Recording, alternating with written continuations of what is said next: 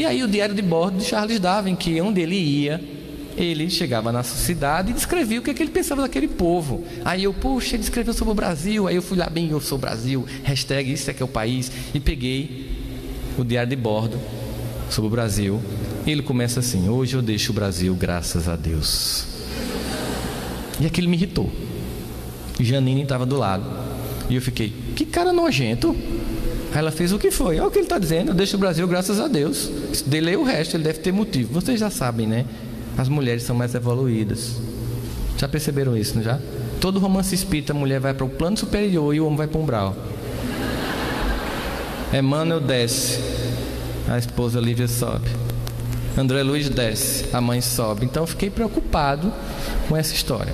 E aí ela me disse: leia o resto. Então, depois dessa primeira frase, hoje eu deixo o Brasil, graças a Deus, vinha o seguinte: espero nunca mais ter que voltar a um país escravocrata.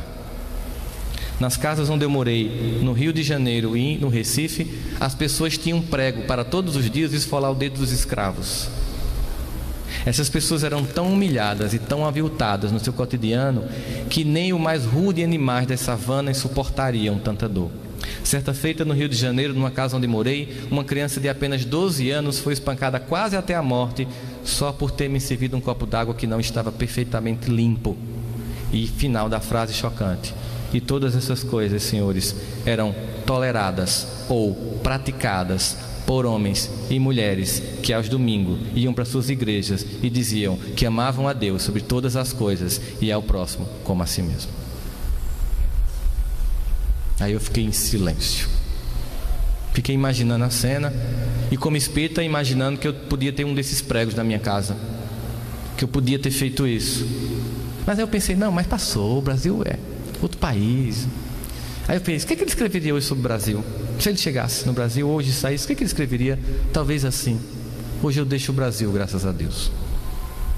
Neste país, a classe média pega os seus filhos confortavelmente em seus carros para deixar na escola, no curso de inglês, no balé, no tênis, no shopping. Mas no meio do caminho, eles encontram crianças que tentam limpar para-brisas que fazem marabalismo, que tentam vender limão e são apenas consideradas uma incômoda paisagem urbana e nada sobre a vida delas é feito. Mas no final de semana, espíritas, católicos, evangélicos, mormons, adventistas vão para suas congregações de fé e dizem convictos que amam a Deus sobre todas as coisas e ao próximo como a si mesmo. E aí a gente lembra de João em seu evangelho quando diz: Mente o homem que diz que ama a Deus a quem não viu e não ama ao seu irmão a quem viu.